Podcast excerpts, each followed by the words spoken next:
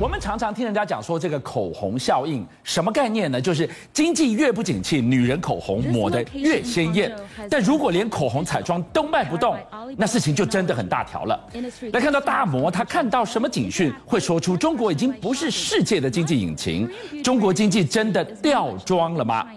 中国正要透过“一带一路”盘踞全球四大港口，在它的物流大数据的背后，透露出怎么样的战略野心呢？俊相哥，我跟大家讲哈，摩根史坦利有一个策略师，他就是沙马，他最近写了一篇文章，他在讲中国大陆是不是在 RCEP 已经开始启动的同时呢，他已经虚有其表了。中国大陆是在 RCEP 启用的十五个国家，通通它的关税降百分之九十，有一些东西基本上要降到零呐。对，我们没有加入 RCEP，对我们来讲其实是一个非常严峻的挑战。那中国当老大，登高一呼，你怎么说虚有其表呢？因为从中国大陆最近，我等一下要告诉你的，它的经济表现，你会发现 RCEP 可能是要救中国，而不是帮中国称霸。嗯、来，我们先看这个哦。中国大陆其实，在去年川普跟拜登交接，对不起，应该讲前年了，二零二零，现在二零二二了嘛，哈，是。前年二零二零的时候，其实他跟美国签了要跟美国贸易额，包含农业制造业等等两千亿美金的这样子一个采购。嗯、但你看呢，签完之后，川普转拜登，那前几天二零二一年已经过去了，整整从二零二零到二零二一的十二月三十一，两年期间有没有达标？有没有？没有达标，没达标，所以当时被视为止战协议，白纸黑字。对，你按按规定买我多少多少多少，一整年下来没达标。对，两年过去，中国大陆跟美国买的东西通通没有达标，而且差的非常多。那我跟大家讲哈，中国包含了农业、制造业跟能源，它的采购差距呢，十七趴、四十一趴跟六十二趴。能源部分根本完全连一半都没有达标啊！那你怎么回事呢？你说要买的为什么不买呢？因为中国大陆的内需出问题了。刚刚跟大家讲的这个是最近我们台湾的，特别是女性的观众朋友，因为那个是韩系的化妆品啊，我是不摘了哈。但是我知道我有同学在卖，他是台湾的这个这个这个化妆品的所谓的加盟店，是他在大陆。我先跟大家讲哈，最近。国际彩妆纷纷从中国大陆退出。你现在看到这个画面，Innisfree 哈，这个东西其实是南韩的它的彩妆大品牌，在中国大陆原本有几家店，你知道吗？俊相哥，几家？六百家，吓死人，遍地开花。六百家，但是不是吓死人？不是下一个你会更吓。怎么了？最近已经撤到剩一百四十家了，整个全部撤出，六百家变一百四十家。这里不是最大的市场吗？差了百分之八十，没有办法，因为已经没有人来买了。大家很多人原本一开始展店的时候非常好，还找了很多的偶像明星拍广。告啦，是在网络上面，年轻人都狂买啦，女生都爱。但是六百家变一百四十家，我这个数据一讲你就有感觉了。这些化妆品通通撤出，而是不是只有 Innisfree 哦，资生堂、欧莱雅，通通都是撤店，撤出中国大陆。这个都是国际名店。哎，刚刚不是讲那个口红效应，经济再不好，日子再难过，口红还是要抹得很漂亮啊。对，所以你就知道了哈，跟美国说要买的东西没有达标，结果呢，连化妆品这个是基本上。当然，可能跟这两年大家戴口罩是不是有关系？也没有达标。然后呢，我先跟大家讲，连车子，我今天如果是所谓的中小企业，或者是我开一个店，我要去送货干嘛的？对，这种中型的小巴货车是最好的，而且货车最好，平常载货我还可以放假带家人，看起来还蛮漂亮的车。生财工具，连车都出问题。观众朋友，你看这个叫华晨雷诺金杯啊，是所谓中国大陆去年才刚推出哦，呃，二零二零年啊，两年前，这两年来。号称要占领所有市场的华晨雷诺金杯的金杯海狮王，你看这个车的广告，其实我看着我还觉得蛮喜欢的，可以载货，可以送画。可以送花，而且呢，还可以这个海鲜楼里面的这些海产啊、食材，通通可以，不错，对不对？很能装，空间又大，对，而且呢，它其实外表看起来蛮漂亮的。对，金杯海狮王，来，我跟你讲哦，这个画面已成历史，因为这一家车厂已经破产倒掉了。你怎么这样子？你刚刚说了一堆它的好，对，结果它已经破产了。对，所以过去两年，显然它的内需出问题。明明这个车一开始看起来好像很有展望，但是来，观众朋友，你看一下，已经在去年十二二零二一年的十二月三十号。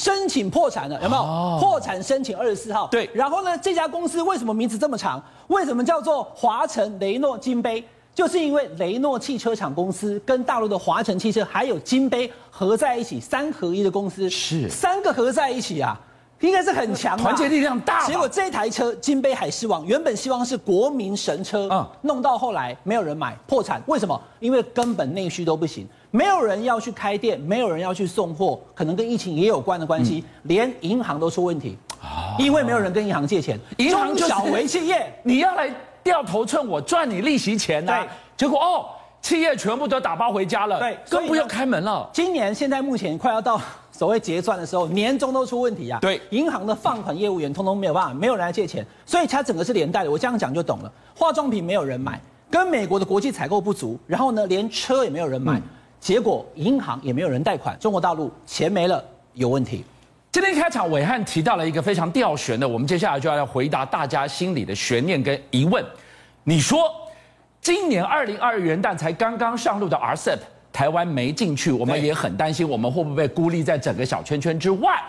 但是我刚刚才已经跟大家讲了，现在的 RCEP 里面的会员国反而要担心的是，现在不是他们想从中国大陆赚钱，而是中国大陆希望 RCEP 来救他们内部的经济呀。对，所以我先跟大家讲哈，中国大陆在过去两年，二零二零跟二零二一，在它的内需部分确实出了问题，钱可能已经没有像外界所看的那么好。但是你看到它的危机，也不要看没有看到它厉害的地方。RCEP 是一个，因为 RCEP 从今年的一月一号，就是几天之前，它已经开始生效了。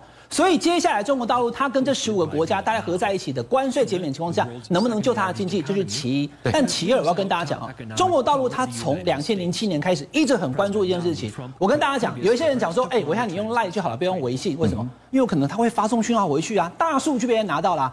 Big data 永远是最重要的武器。那中国大陆呢？它不是只有在它的商品上面，大疆的无人空拍机，对，小米手机等等等等，它包含了全世界的港口。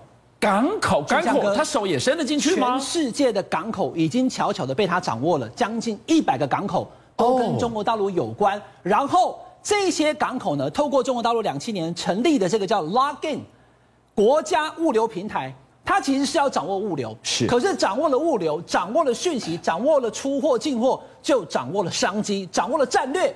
全世界一百个港口，其中有六十三个还是军事战略港口，通通被他掌握。我今天人没有在中国大陆，比如说以色列一个港口啊，什么货进去，什么货出来，它里面过了几天，什么东西延迟了，中国大陆都知道。而且我跟大家讲啊，两千零七年就成立了这个平台的情况之下呢，它掌握全世界港口大数据的能力，有可能超过美国。哦，所以两千零七年的这个国家物流平台刚刚成立的时候，你不会觉得这是怎么一回事？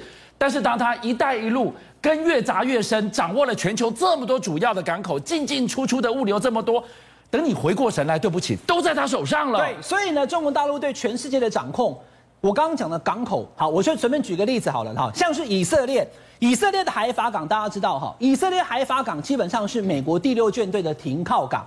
但是我要跟大家讲，巨匠哥，我为什么讲海法港？以色列的海法港，它除了军事战略地点重要之外，他跟中国大陆的上海的国际港务公司，你知道他签了要让他经营，就这个港变成中国大陆经营啊，不只是那个 login 啊，有讯息而已，整个港都是大陆经营。你知道签了几年吗？几年？二十五年，从这里开始算二十五年，往后二十五年都是中国大陆经营上海的国际港务公司。那等等，你你想象一个情境。今天以色列的海法港签订了二十五年的这一纸合约，白纸黑字，二十五年交给中国大陆经营。同一个时间，在这个港的某一个码头停靠了美军的舰队。对，这不是很荒谬吗？还有这个德国的潜艇，哇，所以都被你掌握了。那美国当然请假都没有办法，因为他说他要建设这个海法港，二十亿美金赶紧砸下去啊！而且他已经跟他签约，未来二十五年他有这个海港的经营权。是，这只是其一啊。我举这个例子。他经营这些港口，所以我说啊，全世界掌握了大概一百个港口，对，其中有六十三个是像这样开发港，有军事战略意义的，都被他掌握了。对，然后呢，进货出货通通回到这个国家物流平台，login，login 的谐音就是取，就是我就已经登录了。哦，全世界被我登录了嘛，哎，所以这个我有密码，我可以登录。这个什么概念？你这个是物流版的华为，物流版的中兴，对。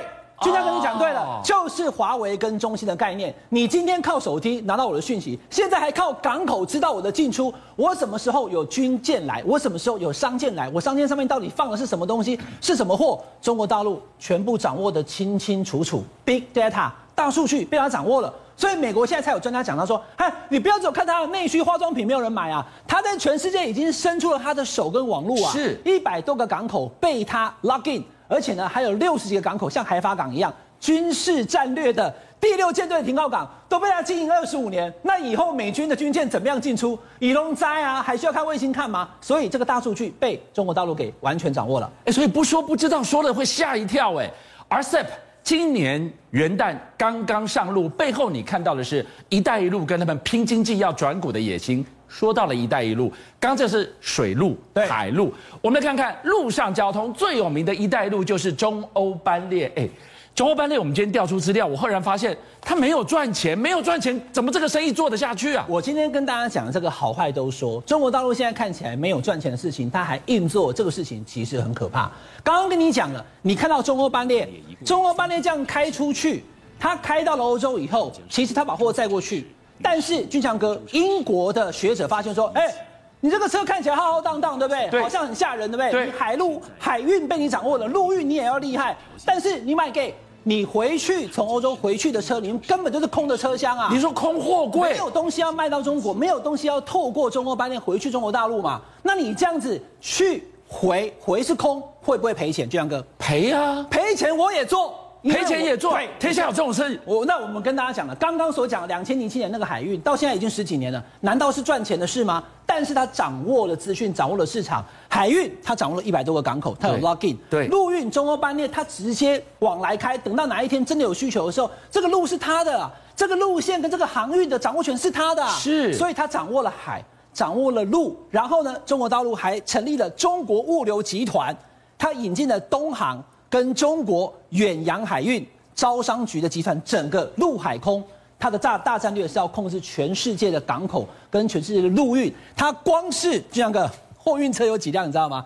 卡卡车、大货大货车啊，货柜车三百万辆。哇！所以它的 好可怕。整个的愿景是要全世界都掌握在他的手上，而且重点就是什么？我刚刚讲的大数据，当你的海港，当你的这个中欧班列，当你所有东西都是他掌控的时候，虽然现在他赔钱，不过。等到有战略需求的时候，他可能掌握的最关键的关键。邀请您一起加入五七报新闻会员，跟俊相一起挖真相。